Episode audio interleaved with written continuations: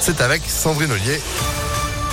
7h30, bonjour Sandrine. Bonjour Phil, bonjour à tous. À la une, week-end prolongé en rouge et noir. Ça va être compliqué sur les routes.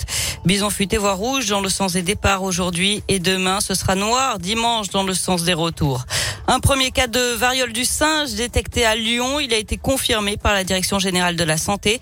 Selon France 3, il aurait été enregistré à l'hôpital de la Croix-Rousse, ce qui porte à 3 le nombre de cas avérés en France. La haute autorité de santé recommande désormais de vacciner les adultes ayant eu un contact avec un malade.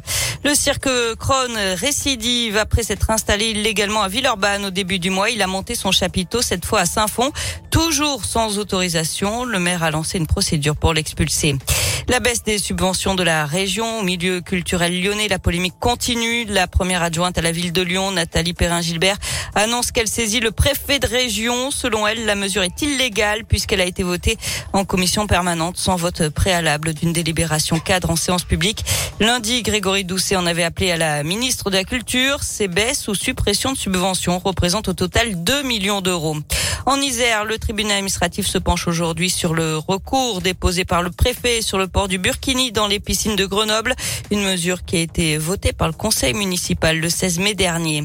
Et puis simple incendie ou acte volontaire, la maison d'une candidate reconquête de la huitième circonscription a pris feu lundi dans la nuit à la tour de Salvani. Personne n'a été blessé, mais une enquête de gendarmerie a été ouverte. Selon le progrès, aucune piste n'est pour l'instant exclue. En revanche, aucun élément ne permet de favoriser l'hypothèse criminelle ou la piste accidentelle.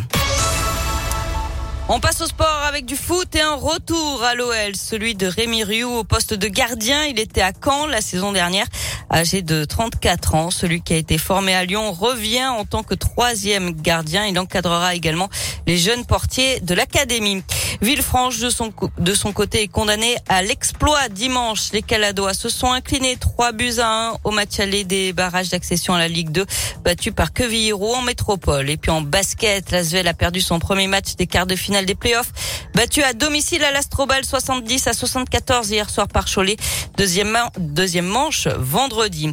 Enfin en tennis, l'exploit de Gilles Simon à Roland Garros pour son dernier grand chelem à Paris. Le Français de 37 ans a sorti cette nuit le 18e joueur mondial Pablo Carreno Busta, match qui s'est terminé à 1h du matin.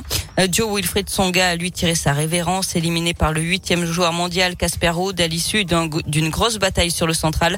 Euh, Tsonga, désormais retraité, qui a reçu un vibrant hommage. À suivre aujourd'hui cinq Français pour le coup d'envoi du deuxième tour avec euh, la lyonnaise Elsa Jacquemot, mais aussi la jeune Diane Paris, Richard Gasquet, Grégoire Barrère et Corentin Moutet qui sera opposé ce soir à Raphaël Nadal. Eh ben, on suit ça de près, évidemment. Merci beaucoup, Sandrine, pour l'actu qui continue sur ImpactFM.fr. Vous êtes de retour à 8h. À tout à l'heure. Allez, à tout à l'heure, 7h33. Météo